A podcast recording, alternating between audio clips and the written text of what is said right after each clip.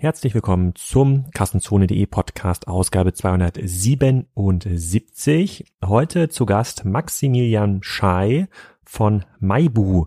Das ist der führende Hersteller von Bambusfahrrädern. Der war schon mal zu Gast im Kassenzone Podcast oder damals noch im Videoformat im September 2014. Dann habe ich letztens eine Einladung bekommen, dass sie eine neue Werkstatt eröffnen in Kiel. Da war der Bürgermeister, der Ministerpräsident war angekündigt. Also da ist eine ganze Menge passiert seit 2014. Darüber gibt Max ein Update und erzählt uns natürlich ein bisschen was über Fahrräder. Apropos Fahrräder. Wir hätten uns ja wahrscheinlich auf der Internet World getroffen diese Woche.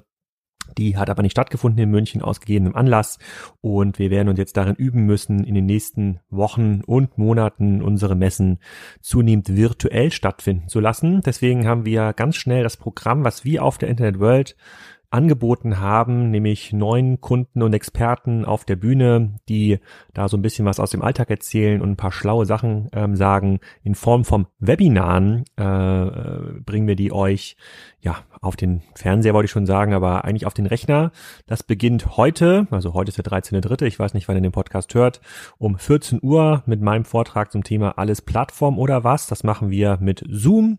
Da gibt's so ein Webinar-Plugin, da kann man dann live kommentieren, äh, live reinschreien, Fragen stellen, bekommt dann auch den Vortrag äh, im Nachgang. Da sind aber auch ganz, ganz viele andere spannende äh, Leute, wie zum Beispiel Tim Böker von Rosebike, das zum Thema Fahrräder oder Nico Wilsmann, ähm, der erzählt, äh, wie man sich im Shopsystem Dschungel orientieren kann. Und für alle, die an den Webinaren teilnehmen, gibt es auch einen besonderen Preis. Und zwar kann man unter anderem ein Fahrrad von Rosebike gewinnen, das über 4000 Euro kostet. Das ist so eines der coolsten Elektrofahrräder, die es gerade am Markt gibt. Wir haben extrem coole Rucksäcke und Uhren von Captain und Sun und natürlich ein paar spannende Devices von Google und Amazon. Also anmelden lohnt sich. Ich stelle den Link in die Show Notes. Und es gibt eine weitere Neuerung in diesem Podcast und zwar aufgrund vielfachen Feedbacks habe ich mir jetzt nochmal ein neues Set Mikros gegönnt von Sennheiser. Und zwar ähm, sind das äh, nicht diese klassischen Anclip-Mikros, sondern so wirklich ähm, Headsets, wo das Mikro direkt vom Mund hängt. Das soll einen volleren, schöneren Klang geben. Ich glaube, es hat auch funktioniert. Ähm, ich bin gespannt auf euer Feedback, aber hört mal rein, was der Max von Maibu zu erzählen hat und vielleicht kauft ihr euch ja auch ein Bambusfahrrad. Wenn kein Bambusfahrrad, dann Rosebike. Aber das müsste ja klar sein. Max, herzlich willkommen zum Kassenzone-Podcast. Heute mal hier in meinem Heimatdorf Lindau. Wir haben uns vor sechs Jahren ungefähr das letzte Mal gesprochen oder fünfeinhalb ähm, zum Thema Bambus-Fahrräder. Da kommen genau. wir auch gleich nochmal drauf zurück auf den ersten Podcast. Äh, sag doch erstmal, wer du bist und was du machst. Ja, erstmal freue ich mich hier zu sein. Ähm, hatte eine kurze Anfahrt hier aus Kiel. Ähm, ja, mein Name ist Maximilian, Maximilian Schei. Ähm, bin einer von zwei Gründern der Firma Maibu. Wir haben äh, 2012 gegründet in Kiel, äh, direkt im Studium noch und ähm, produzieren seitdem mit einem sozialen Projekt in Ghana gemeinsam Fahrräder, beziehungsweise Fahrradrahmen aus Bambus, vertreiben die in Deutschland, Österreich, Schweiz, mittlerweile auch im benachbarten äh, europäischen Ausland, einmal über Fahrradfachhändler, aber auch ähm, relativ stark mittlerweile im Direktvertrieb reden gleich nochmal konkret drüber. 2014, das war ja eigentlich ein bisschen kurz nach eurer Gründung, da habe ich euch, euch noch in Kiel kennengelernt im Startup-Kittchen, so eine ja. kleine Innovationslabor in Kiel. Und da haben wir ein bisschen drüber gesprochen, wie geht das eigentlich mit den Bambusfahrrädern? Das ist ja immer noch ein sehr ungewöhnliches Produkt auf deutschen Sprachen, äh, Straßen. Wir haben ja in, ähm, wir haben ja in ähm, äh, vor ein paar Tagen in Hamburg einen Podcast aufgenommen mit äh, dem äh, Thorsten Rose und dem Markus Dickmann von Rose Bikes, die in einer ganz anderen Richtung unterwegs mhm. sind, so Premium ja, Premium-Massenfahrräder oder Premium-Spezialfahrräder. Ähm, erzähl doch mal so ein ganz bisschen, wo kommt diese Idee der Bambusfahrräder her? Und dann reden wir auch nochmal über die Spezifikationen. Gerne. Bei uns ist die Idee entstanden durch einen äh, guten Kumpel, den ich aus der Schule kannte, der damals äh, in 2012 ein Jahr in Ghana verbracht hat. Ähm, äh, und ähm, äh, dort äh, in einem freiwilligen sozialen Jahr sich um Malariaaufklärung gekümmert hat und ein Fahrrad aus Bambus auf der Straße dort vor Ort äh, gesehen hat, was ein Einheimischer sich gebaut hat. In Ghana wächst extrem viel Bambus, das wissen die wenigsten. Ähm, und er hat uns damals ein Bild geschickt, Niklas heißt er, mein Freund und ähm, Jonas und ich haben damals studiert, BWL an der CAU hier in Kiel und äh, waren immer auf der Suche nach einer spannenden Gründungsidee. Ich war in meiner Jugend schon viel im Kleinen selbstständig aktiv, habe äh, einen Ebay-Shop gehabt und solche Sachen gemacht Und ähm, damals waren wir 19 und 20 und fanden die Idee erstmal super spannend, wussten nicht, wie viel Potenzial Fahrräder aus Bambus haben können, hatten keine Ahnung von Fahrrädern, Bambus oder Organa damals, aber haben einfach gesehen, dass das erstmal ein spannendes Produkt ist. Ich glaube, wir waren auch oder sind auch zwei Gründer, die Lust auf ein richtiges Produkt hatten. Jetzt machen wir vielleicht unbeliebt hier in der kompletten Digitalszene, aber wir hatten auch Spaß dran, ein richtiges Produkt zu entwickeln, was am Ende auf der Straße einfach äh, fahrbar ist. Und ähm, haben dann uns erstmal ein halbes Jahr genommen, um zu recherchieren, zu schauen, was kann Bambus überhaupt. Das war kein ganz neues Produkt, sondern die ersten Fahrräder aus Bambus gab es schon vor über 100 Jahren. Aber es war ein Produkt, was sich nie durchgesetzt hat auf dem Markt. Und äh, ähm, haben aber relativ schnell gesehen, dass das erstens gut in verschiedene Trends der aktuellen Zeit passt. Also Fahrräder sind damals auch schon immer wieder populärer geworden. Das Thema E-Bike ist damals aufgekommen.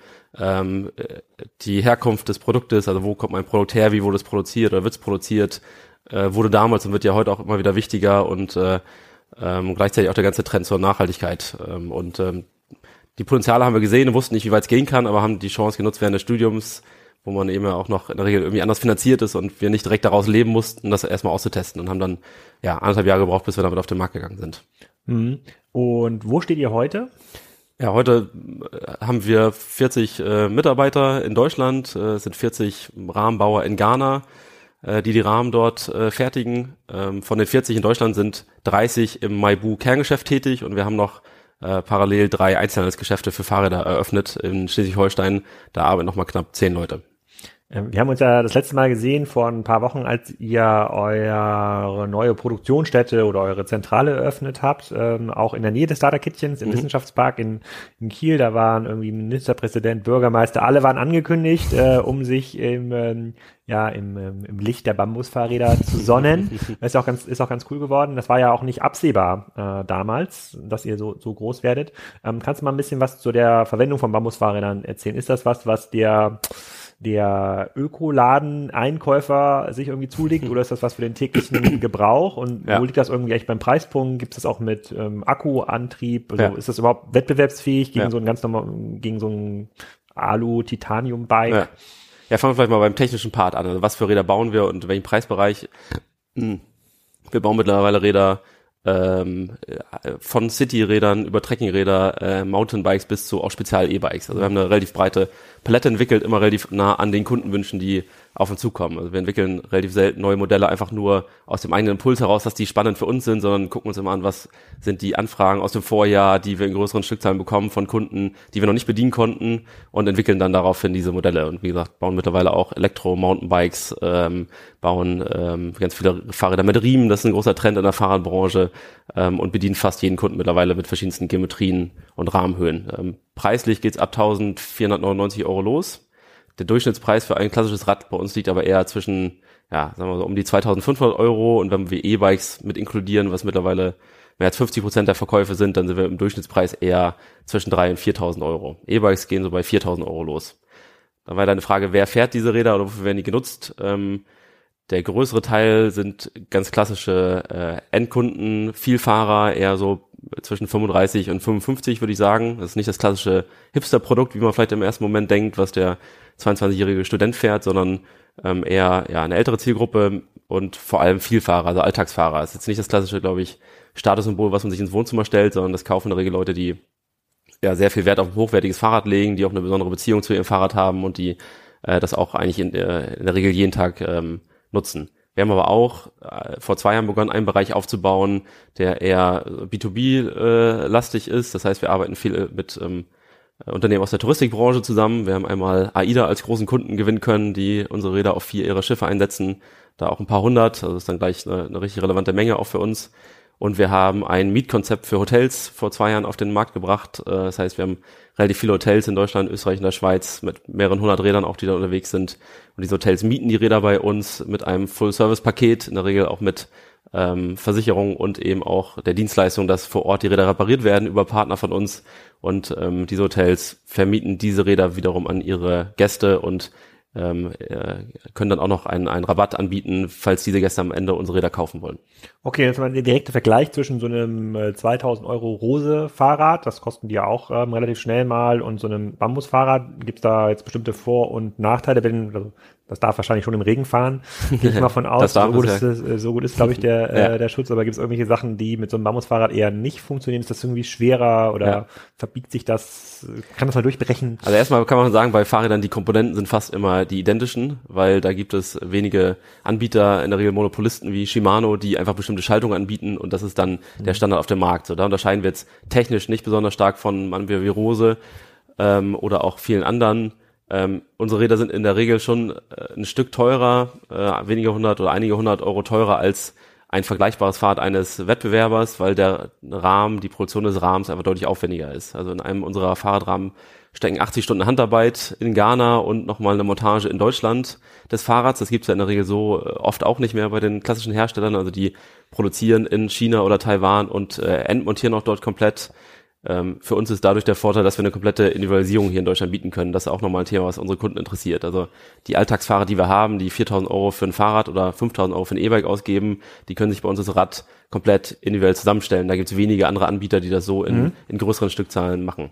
Ja, okay, also kein großer Unterschied, aber sind die dann irgendwie schwerer, weil ich meine, es gibt jetzt ja relativ wenig Bambusfahrräder im Vergleich zum, zu dem normalen Fahrradrahmen. Es muss ja irgendeinen ja. Nachteil oder ja. einen bestimmten Aufwand geben, sowas ja, zu produzieren. Äh, vielleicht fange ich damit mal an, bevor wir aufs Technische kommen. Also warum gibt's weniger? Ich glaube, erstmal hat es ganz viele Jahre gedauert, Leute erstmal daran zu gewöhnen, dass Bambus eine ernsthafte Alternative für ein Fahrrad ist. Also wir sind ja als junge Marke, als neue Marke auf den Markt gekommen, mussten nicht nur uns als Marke etablieren, sondern mussten auch noch einen komplett neuen Werkstoff etablieren, der erstmal, wo alle Leute erstmal gesagt haben, Bambus, das haben wir Fahrräder noch nie gehört, das, dem, dem vertrauen wir jetzt nicht erstmal per se. So, das hat erstmal ein paar Jahre gedauert und das dauert auch immer noch an, dass wir Leute überzeugen, mhm. dass das erstmal eine ernsthafte Alternative ist. Dann ist schon nochmal der Preisunterschied ein Thema. Also wenn das Fahrrad 500 Euro mehr kostet bei identischen Komponenten, dann ist das den meisten Leuten das eben nicht wert, dieser, diesen Preisunterschied zu zahlen. Ähm, in technischer Hinsicht ist es so, dass Bambus eigentlich keinen Nachteil gegenüber einem anderen Werkstoff hat, aber auch keinen klassischen Vorteil. Das ist nicht wie Carbon, wo man sagt, Carbon ist das, äh, der leichteste Werkstoff und deshalb ist er das der beste oder Alu ist irgendwie der günstigste, sondern Bambus äh, ist ungefähr so schwer wie Alu oder wie Stahl, ähm, von den Fahreigenschaften äh, eine Mischung aus Alu und Stahl, weil es äh, als Grasart äh, eine Längsfaserung hat und deshalb eine, eine schöne Flexibilität hat, aber gleichzeitig an den bestimmten Stellen, wo man es braucht, eher dann wie Alu steif genug ist durch die Wicklung, die wir mit Sisal, Fasern und, äh, und einem Harz machen.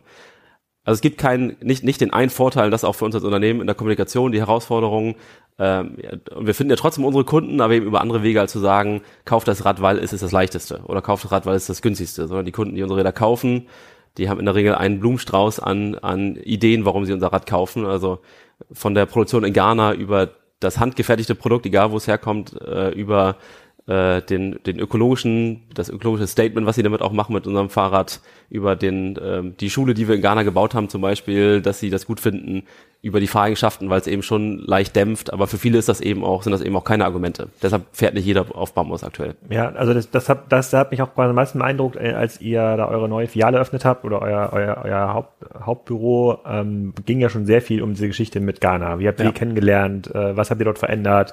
Äh, welche Art von Arbeitsplätzen schafft ihr? Welche Art von Bildungsgrad schafft ihr? Ist ja schon ein soziale, also ein Produkt mit äh, starken sozialen Eigenschaften. Ja. Jetzt, äh, sozusagen, das, das ist, glaube ich, schon ein, ein USP.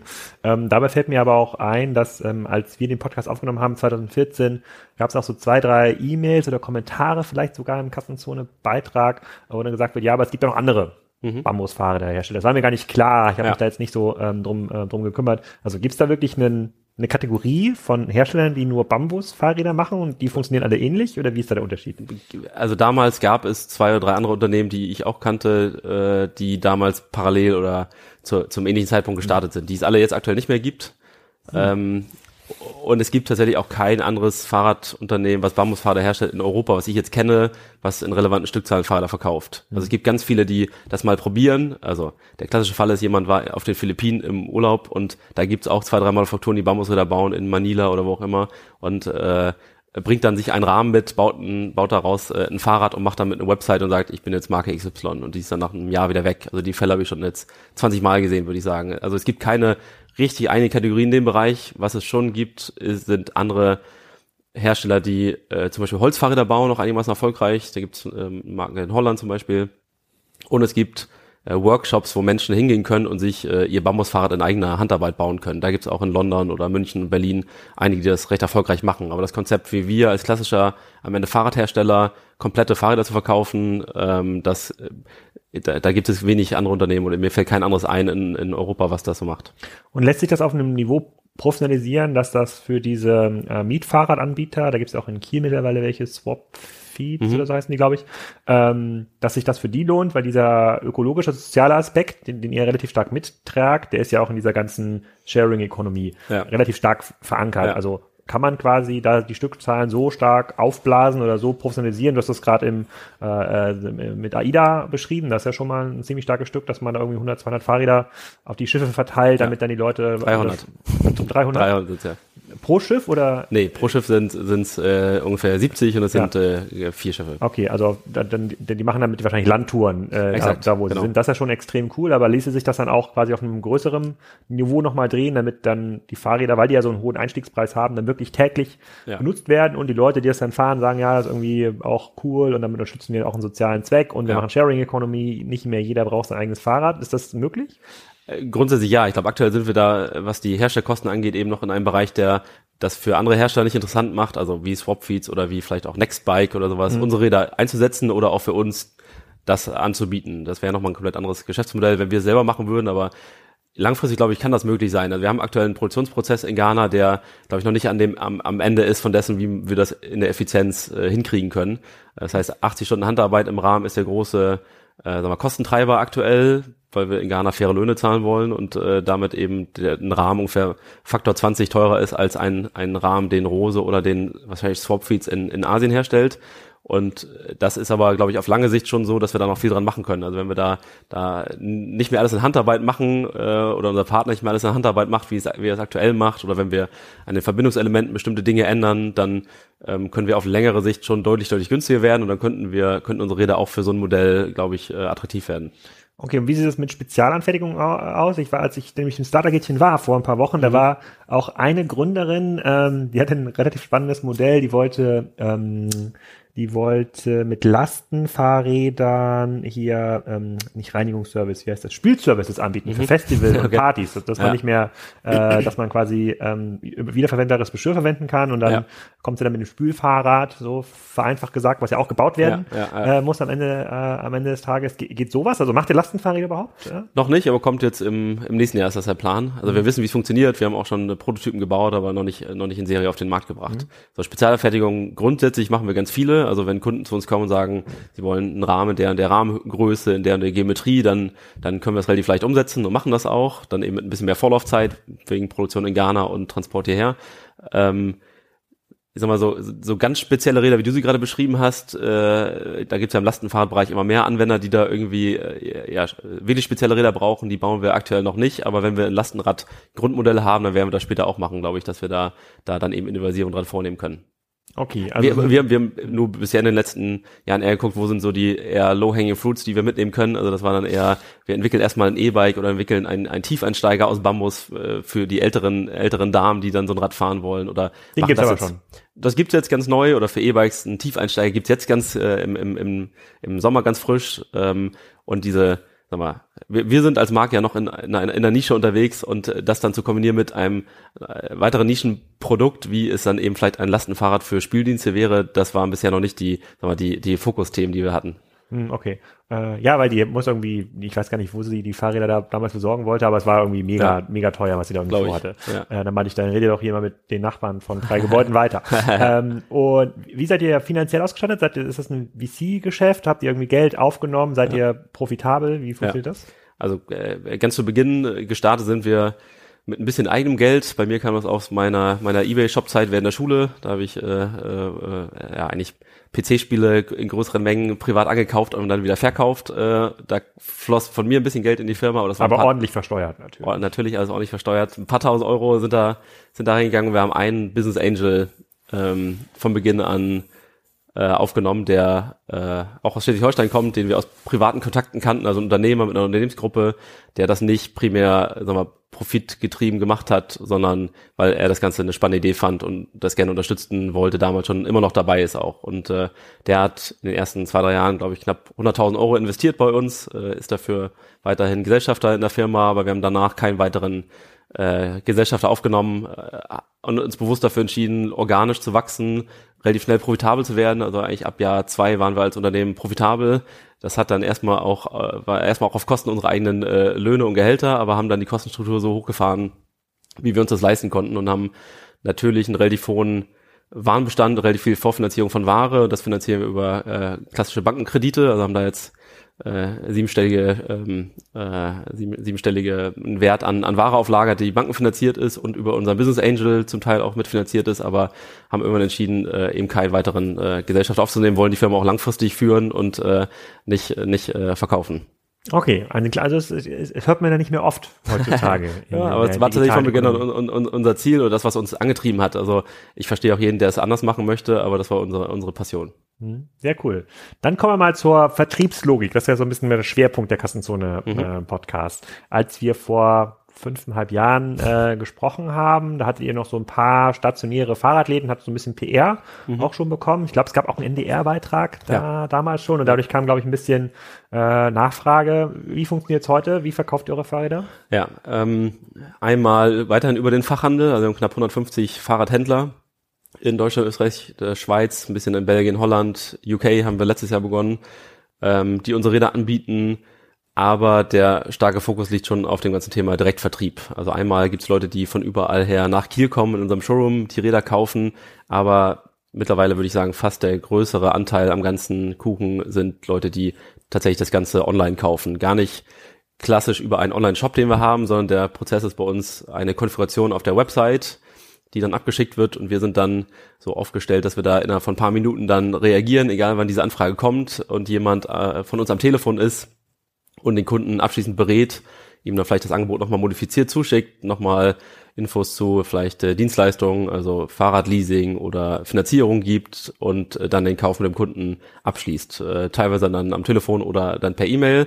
Und was wir auch unseren Kunden anbieten, weil wir irgendwann äh, beschlossen haben, wenn wir stark Direktvertrieb machen wollen, müssen wir genauso gut sein, eigentlich wie der Fahrradhändler vor Ort und seine Services mit anbieten, dass wir Kunden die, weiß ich, in München sitzen, anbieten, dass wir ihnen ein individuell konfiguriertes Fahrrad nach Hause schicken gegen eine Pauschale von 99 Euro. Dann kann man das Rad zehn Tage testen. Wenn man es gut findet, behält man es. Wenn man es äh, nicht gut findet, dann schickt man es zu uns wieder zurück und wir nehmen es ohne äh, Probleme wieder zurück. Das machen wir jetzt. Das ist ja wie in der Matratzenindustrie. äh, und wie viele Leute schicken es zurück? Ähm, ich würde so sagen 30 Prozent ungefähr schicken es zurück. Ja, mhm. doch so viel. Und ja. diese konfigurierten Fahrräder kriegt ihr dann aber eure bestehende Handelsstruktur dann wieder verteilt im Markt. Also ihr, jetzt, genau. ihr müsst jetzt nicht schreddern. Nein, die müssen wir nicht schreddern. Die äh, kriegen wir über die äh, unsere, unsere Handelsstruktur verteilt, beziehungsweise dafür ist dieses Mietkonzept ganz spannend, weil wir dann eben Hotels oder Fahrradverleiher haben, denen auch nicht so super wichtig ist, wie das Rad ausgestattet ist und äh, die dann mhm. auch eben verschiedene Arten von Fahrrädern nehmen. Wenn wir dann eben Rad von einem Kunden zurückbekommen, was er nicht möchte, geht das dann vielleicht an ein Hotel oder geht das dann an einen, an einen Fahrradverleiher, der es nutzt. Wie groß ist dieser Split zwischen B2C, also der Direktkunde konfiguriert sich was, versus B2B, würde ich jetzt AIDA Hotel wäre für mich solche mhm. eher ein B2B-Abnehmer? Ich würde sagen, äh, weil AIDA als, äh, sagen wir schon mal ein Drittel der Jahresmenge mit, mit ah. uns mittlerweile macht, also wir verkaufen so knapp 1000 Fahrräder im Ganzen, äh, ist der ganze B2B-Bereich, also Touristikbereich könnte man bei uns fast sagen, äh, vielleicht 40 Prozent, äh, 50 Prozent äh, in dem Bereich und 50 Prozent sind, äh, äh, sind Endkunden, die dann entweder über den Handel kaufen oder über uns kaufen. Und ist das auch der, äh, ist das der Best Guess auch nach vorne, dass das so bleibt? Oder würdest du sagen, es macht, wenn du jetzt einen Vertriebler einstellst, wenn ich jetzt an deiner Stelle sitze, würde ich mir denken, okay, wie kann ich die Dinger verkaufen? Äh, gut, äh, Direktvertrieb ist bei dem Preispunkt, ist ja schon ein spezielles Produkt, vielleicht teuer, also im Sinne von Nachfrage erzeugen, kann man natürlich durch den Podcast hier, wird sicherlich nochmal 100 weitere Kunden geben, da gehe ich stark von, äh, stark von aus. Ähm, aber Hotels, äh, Touristik, so wie du das nennst, das, die Story ist halt sehr stark, finde mhm. ich. Also man kann diese, so wie ihr das erzählt, äh, so wie ihr das in Ghana macht, das könnt ihr auch alles beweisen. Äh, hier steht irgendwie ja. dahinter. Da schon eine sehr starke Story, die sich, glaube ich, auch gerne das ein oder andere Hotel ja. ähm, aufschreiben würde. Und die suchen ja auch immer Differenzierungsthemen äh, ja. und eine Espresso-Maschine hat jeder im, im, Empfang stehen und so ja. Bambusfahrräder, die dann vielleicht irgendwie das Hotel-Logo drauf haben, das könnte ganz cool sein. Wie, wo, wie siehst du das? Äh, genau, genau genau wie du. Wir haben vor zwei Jahren ge gemerkt, wir haben bis dahin eigentlich kein einziges Rad an ein Hotel verkauft oder irgendwie in den Touristikbereich. Und eigentlich dachte ich immer, ähnlich wie du argumentiert hast, das ist eigentlich der perfekte Markt für uns, weil jedes Hotel will eben oder wie, wie kann ein Hotel sich differenzieren gegenüber dem, was direkt neben ihm ist oder den zehn anderen, die in der gleichen Straße sind, das ist ja eben schwer äh, oder nicht so einfach. Und da haben wir ein Produkt, was eine Geschichte erzählt. Hotels wollen ihren Gästen noch eine Story erzählen, wollen ihnen was Spannendes bieten, was das andere Hotel eben nicht hat wollen irgendwas, worüber die, die, die Gäste zu Hause reden, wenn sie mit ihren Freunden vielleicht sprechen und äh, ja, haben, haben die Punkte gesehen und gesehen, dass wir trotzdem nichts an Hotels verkaufen, auch wenn wir mit Hotels gesprochen haben, weil die eben nicht klassisch kaufen. Das ist nicht deren Kerngeschäft. Die haben keine Lust, Fahrräder zu kaufen, nach drei Jahren wieder zu verkaufen, äh, den, sich um den Service zu kümmern, um die Versicherung und haben dann eben mit diesem Mietkonzept den, glaube ich, den Schlüssel gefunden und haben da jetzt also wir haben jetzt in der Firma äh, sechs Leute, die sich um den, um den Vertrieb kümmern bei uns Vollzeit und davon ist schon fast die Hälfte, die sich nur noch um, um das ganze Thema Hotels kümmern. Und da braucht es auch einen Einstieg, bis wir verstehen, wie das Ganze perfekt funktioniert und bis die Hotels, äh, bis wir den Schlüssel haben, wie wir die Hotels überzeugen, das zu machen. Ich glaube, den haben wir jetzt mittlerweile gefunden. Und ich glaube auch, dass der Anteil noch äh, massiv steigt in den nächsten Jahren, weil das eben so ein spannendes Modell ist für beide Seiten. Ah, okay. Das heißt, ihr verkauft nicht an ein Hotel, sondern ihr sagt dann hier für 50 Euro im Monat Exakt. das Fahrrad Genau. inklusive Service So und äh, Mhm. immer wenn was kaputt ist, dann einfach hier bei Malbo anrufen und dann kommt euer Techniker. So ist es, genau. Dann kommt niemand von uns direkt, sondern haben wir vor Ort Servicepartner, die das machen. Aber es läuft genau über das Mietmodell. Kein Hotel hat Lust, Räder zu kaufen, sondern die wollen gerne äh, keine, keine hohe Kapitalbindung, keine hohen Anschaffungskosten haben und die wollen sich um nichts kümmern während der Zeit, wenn es geht, außer Ja. Vielleicht die Vermietung. Die müssen die natürlich Ja. machen. Würde Da- mir als Endkunde fairerweise auch so gehen, aber kommen wir auch gleich nochmal zu. Über, überlegen wir tatsächlich auch, äh, dass nee, dieses Modell kann man natürlich auch für Ja. Endkunden machen, ja. Ja, ma- ma- würde total Sinn machen für, äh, für Endkunden. Deswegen ist, glaube ich, SWAT und sowas auch so erfolgreich. Ja. Man, man muss sich um nichts kümmern, man zahlt eine Miete, auch wenn es vielleicht erstmal teuer, Ja. äh, ähm, ähm, ähm, teuer, teuer klingt. Okay, das finde ich gut. Ähm, du hast gerade auch schon gesagt, äh, Service, Techniker und äh, Fahrradhändler. Wie steht denn so ein, wenn ich jetzt hier in Gettorf, hier bei uns im Dorf, gibt's glaube ich, zwei oder drei Fahrradhändler? Mhm. Wenn ich da zu denen jetzt hingehe mit so einem Bambusbike und sag, mach mal die Schaltung wieder Ja. ordentlich. Was sagt denn der dann? Das ist völlig unproblematisch. Also Ja? unsere Fahrräder sind so aufgebaut, dass die Komponenten eben klassische Komponenten sind, die du auch an einem anderen Fahrrad findest. Die kann jeder Fahrradhändler reparieren und es gibt vielleicht das Einzige, was, was speziell ist, was besonders ist, ist der Rahmen und Mhm. da, da ist in der Regel nichts dran zu tun. Da gibt's keine Verschleißteile am Rahmen, da gibt's äh, bei 99,9 Prozent der Fahrräder keine Defekte. Äh, Also so ein Fahrradhändler kann ganz normal ein Tretlager und Innenlager tauschen, Absolut. auch mit Standardwerkzeug. Absolut. Wir haben die Räder so aufgebaut, dass die ganzen Verbindungen äh, so sind und die ganzen Übergänge, dass die konventionell und genormt sind, ja. Ah, okay. Und habt ihr auch Erfahrung gemacht mit, ähm, äh, mit Influencern, weil das auch so ein Thema ist? Da reden wir auch mit den einen oder anderen Marke drüber, zu sagen, okay, hm, wäre doch cool, wenn Pamela Reif zu ihren Fototerminen immer mit dem Bambusfahrrad Ja. kommt und das in die Kamera hält. Da gibt es schon Ja. den einen oder anderen Kunden. Habt ihr Ja. damit schon mal getestet? Haben wir in den letzten Jahren auch schon ein bisschen ausgetestet. Wir haben, ich glaube damals, als wir gesprochen haben, hatten wir, hatten wir gerade Jörg Pilawa äh, ja, gewonnen. stimmt, das stimmt. kann sein, ne? Das, das war auch, das, habt, das Video habt ihr auch gezeigt von Jörg Pilawa, Das- wie ja, das stimmt, Fahrrad ja, genau, vorgestellt ja, hat auf, das- auf eurem Empfang. Ja. Ich weiß nicht, ob man das auch schon Influencer nennen durfte damals, aber so, da- damit ging es ein bisschen los und wir haben eigentlich so richtig vor anderthalb Jahren, würde ich sagen, begonnen, uns das Thema auf die Agenda zu schreiben und haben dann mit Luisa Dellert, äh, vielleicht kennst du die, die ist so Nee. im Nachhaltigkeitsbereich die größte in Deutschland, hat 350.000 bei oder 380.000 bei Instagram. Luisa Dellhardt. Luisa Dellert, ja. Schönen Gruß an Luisa an dieser Stelle. Sehr schön groß, sie ist sehr nett, ja. Mit der haben wir begonnen äh, und ähm, das lief auch tatsächlich recht erfolgreich. Also wir haben das noch nicht im großen Rahmen, wir haben jetzt noch keine, keine, weiß ich, sechsstelligen Budgets dafür im Jahr, die wir dafür aufwenden, aber wir haben das da im Kleinen mal ausgetestet, da hat es gut funktioniert, auch im ersten Schritt schon, dass so eine Kooperation für uns profitabel ist, also dass wir weniger investieren, als, als wir am Ende irgendwie an, an Marge äh, direkt auch verkaufen, wobei ich ja glaube, das hat ja auch langfristige Effekte und auch Branding-Effekte, die, die da noch gar nicht drin sind. Äh, Und wir haben es mit einigen anderen auch gemacht, äh, haben für dieses Jahr aber das uns als Thema auch auf die Agenda geschrieben, da nochmal und haben schon einige an einigen Türen angeklopft, äh, da, im größeren Stil was zu machen. Pamela Reif ist, glaube ich, zu groß für uns, die, äh, äh, die hat da kein Interesse mehr dran, scheint mir.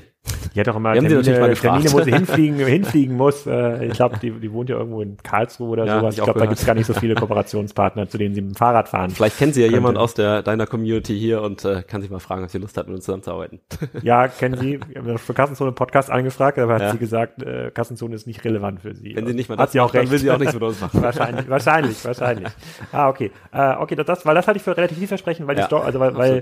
Die Story äh, und die Aussage, die ihr damit trefft, äh, die ist stark. Ich, ähm, ich werde hier nochmal zwei, drei Fahrräder verlinken dann im Ja, Podcast, gerne. da kann man sich irgendwie angucken. Es hat ist schon, hat schon einen sehr speziellen Touch. Also schon äh, ist schon Hingucker, das mhm. muss man ich sagen. Ich, ich hätte, ich hätte glaube ich schon Probleme, das jetzt hier irgendwie im Gettorfer Bahnhof abzuschließen, äh, das Fahrrad mal zwei ja. Tage einfach da. Ja, die sogar haben viele eigentlich unnötigerweise, weil die Räder super selten geklaut werden. Muss ich dir vorstellen, wer klaut die? Das war deine, deine Sorge ja. wahrscheinlich.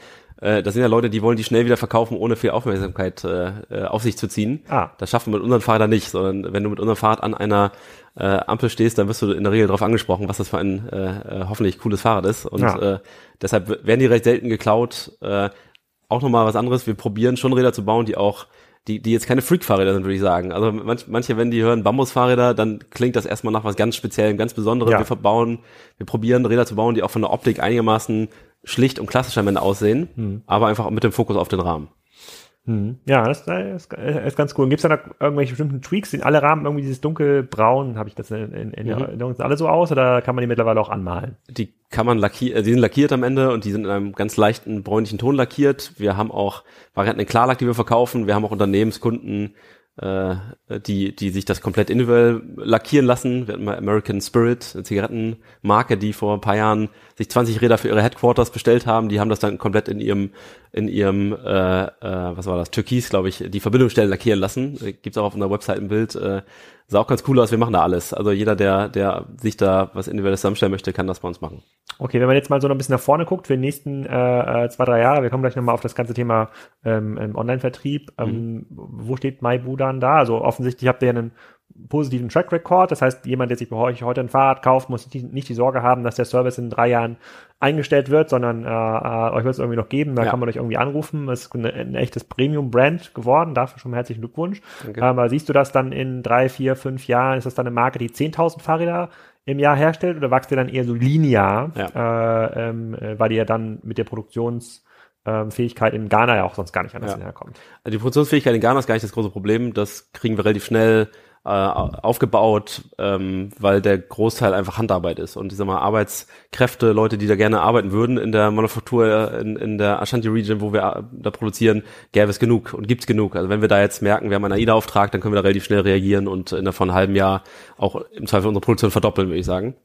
Äh, ansonsten ist schon so, dass wir eher linear gewachsen sind die letzten Jahre und das glaube ich auch in den nächsten Jahren machen werden. Also wachsen, wir verdoppeln uns nicht mehr ganz jedes Jahr, aber haben immer noch so, ja, schon so 50 bis 80 Prozent äh, Wachstum und das ist auch das Ziel für die für die nächsten Jahre, das beizubehalten. Mhm. Was ja schon mal eine Herausforderung wird, weil ja die Stückzahlen einfach schon mal dann ganz andere sind und von von 50 auf 100 Räder zu wachsen jetzt was anderes ist als von von 1000 auf 2000. Ich glaube, wir werden jetzt nicht mehr Hockeystick-artig äh, wachsen, wenn wir nicht massiv was an unserem an der, an der Produktion und am Preispunkt verändern.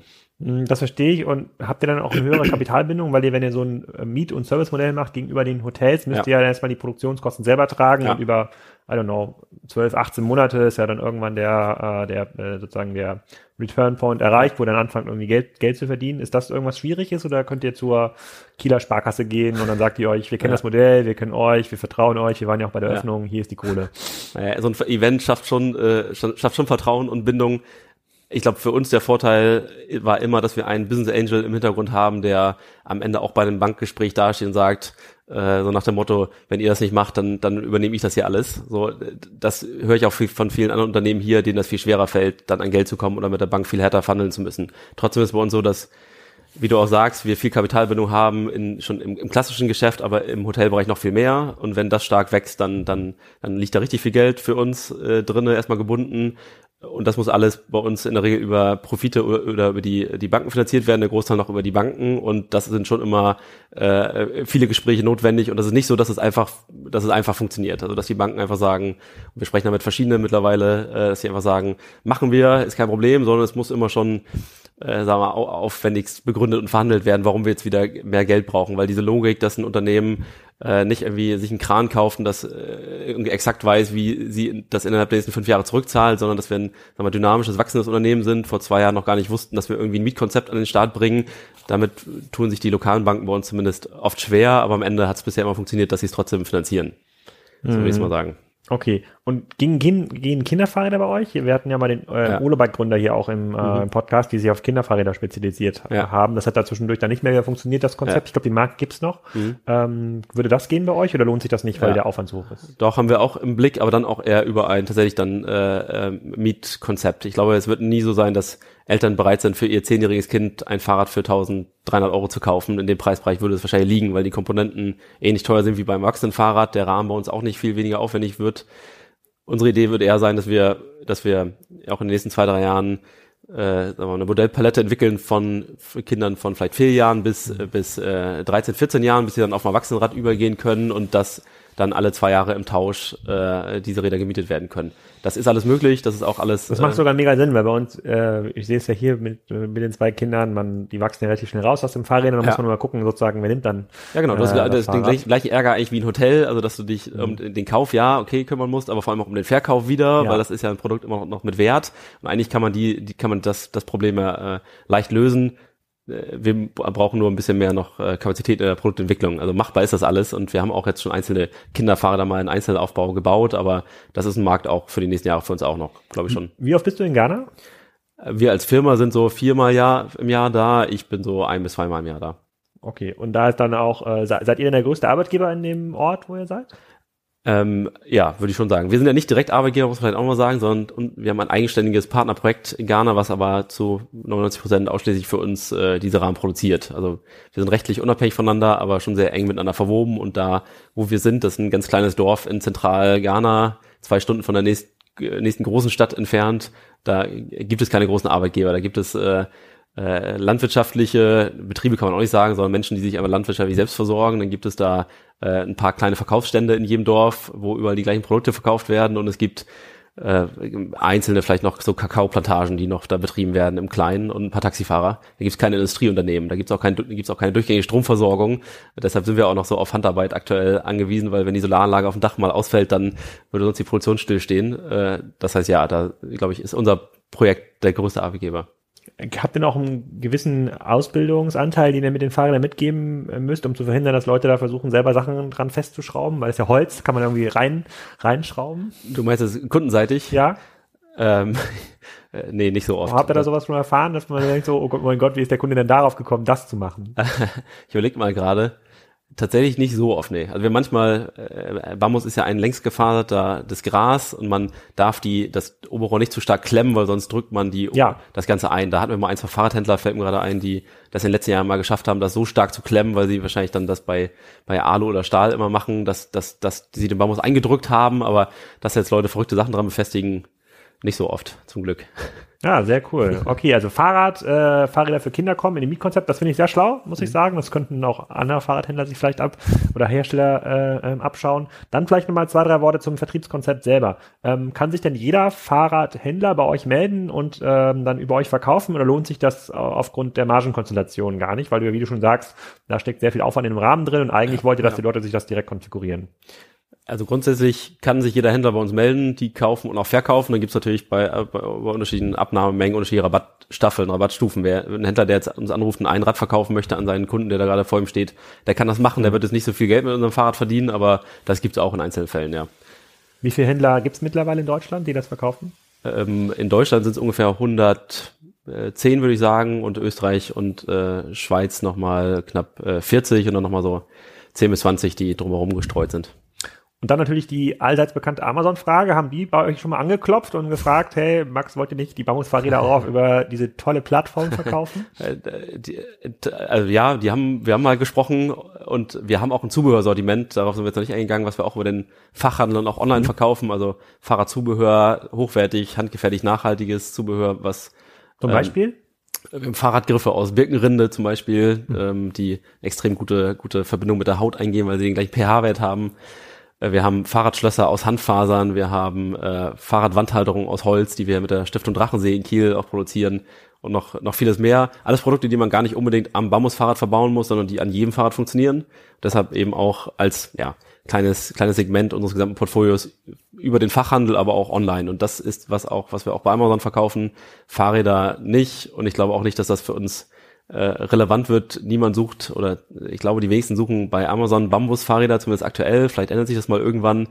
Äh, das heißt, äh, ich, ich glaube nicht, dass das der Weg für uns ist. Zusätzlich natürlich mit dem ganzen Konfigurationsgedanken, den wir haben und dem, dem Service-Gedanken, dass wir eigentlich jeden Kunden entweder nochmal beraten, auch äh, telefonisch oder per Mail glaube ich nicht, dass Amazon für uns der, der Weg ist, den wir jetzt brauchen. Okay, dann meine letzte Frage. Ich hatte gerade ein, äh, ein Hintergrundgespräch gemacht oder ein Interview zum Thema Everywhere Commerce. Mhm. Ähm, die Geräte werden jetzt ja alle smart. Du hast mhm. selber gerade gesagt, ich habe schon einen recht großen Elektrofahrradanteil. Das heißt, es gibt schon Devices mit der Batterie und da irgendwie noch eine SIM-Karte reinzubauen, ist in der Regel nicht so schwer. Mhm. Ähm, ist das ein Thema, was euch nach vorne irgendwie treibt, dass ihr äh, insbesondere für die Fahrräder, die irgendwie im Service stehen, dass ihr wisst, irgendwie, wo die sind, was ist irgendwie der Zustand des Tretlagers, wie oft wurde die, wie oft hat sich da schon die Kurbel ähm, gedreht, um dann mhm. äh, eine bessere Wartungsprognose machen zu können oder Zusatzservice anzubieten, wie zum Beispiel, oh, du fährst jetzt äh, gerade nach Berlin-Marzahn mit deinem Fahrrad, hier können wir dir eine Extraversicherung ähm, ja. anbieten, die können wir jetzt aktivieren, auch wenn es jetzt ein bisschen weit hergeholt ja, ist, ja, aber arbeitet ihr an sowas?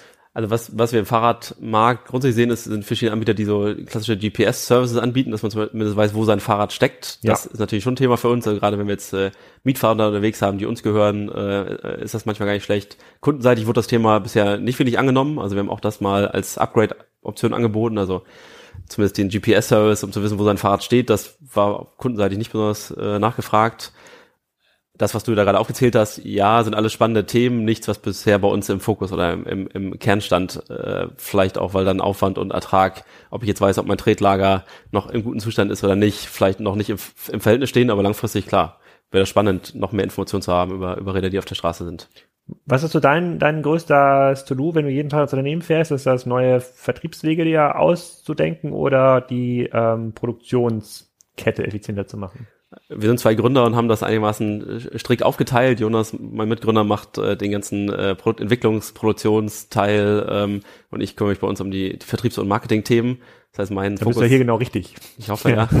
Also mein Fokus liegt eher, äh, liegt eher auf dem Bereich, dass wir uns neue spannende Ideen ausdenken, wie wir unsere Fahrt an den Mann bekommen, was wir, glaube ich, auch gar nicht schlecht machen. Ich glaube, wir haben eben kein Produkt, was sich einfach von alleine verkauft. Das haben eben auch die vielen Versuche gezeigt, die andere Unternehmen gestartet haben, die alle, alle nicht mehr am Markt sind aktuell ist mein Kernthema, wenn ich in die Firma komme, wir sind gerade im letzten, vorletzten Jahr, aber ich im letzten Jahr gerade stark gewachsen von sagen wir, 20 auf 40 Leute und äh, zu schauen, dass wir die gleiche Dynamik und beibehalten, Prozesse einführen, die uns aber auch nicht verlangsamen, äh, das Team zusammenzuhalten, alle, alle, alle, sagen wir, mit, mit, mit einer Mission auf die, auf die Straße zu bringen. Das ist aktuell mein Thema eher in der Firma. Äh, das weißt du noch viel besser bei einem viel größeren Unternehmen, was du gegründet hast, aber das ist zumindest so in, im letzten Jahr und in diesem Jahr unser, als Gründer auch unser, unser Kernfokus.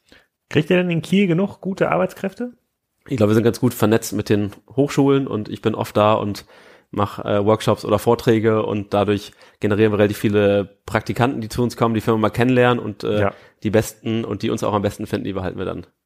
Sehr gut. Dann äh, hoffe ich, sprechen wir nicht erst in fünf Jahren wieder. Ich, ich freue mich auf das äh, Lastenradmodell äh, ja. mit Elektroantrieb, äh, hoffentlich. Äh, sowas könnte ich mir gut vorstellen. Hier noch für den Bauernhof äh, und wünsche dir viel Erfolg äh, dieses Jahr. Danke. Und dann muss ich noch ein bisschen rauf drum denken aus der auf der B2B-Vertriebsstrategie. Da hätte ich noch so ein paar Ideen. Vielen Dank. Ja, sehr gerne. Nehme ich gerne mit.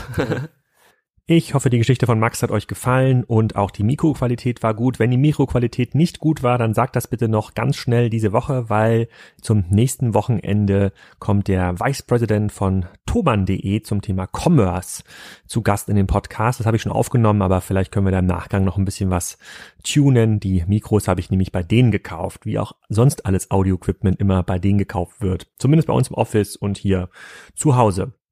Neben Thomann ist in den nächsten Wochen noch zu Gast der Florian Heinemann mit unserem Manzli Heinemann. Da schauen wir mal, was am Markt passiert ist. Und ich bin sehr stolz, dass Wolfgang, Stichwort Wolle Schwenke, zu Gast war, der Geschäftsführer von Holstein Kiel, dem Fußballverein, ehemaliger Handballnationalspieler. Mit dem spreche ich über das Geschäftsmodell Fußball und was man da im Bereich Plattform noch erreichen kann. Euch erstmal eine schöne Woche und ja, vielleicht normalisiert sich ja das ganze Leben in der nächsten Woche wieder so ein bisschen. Ciao, ciao.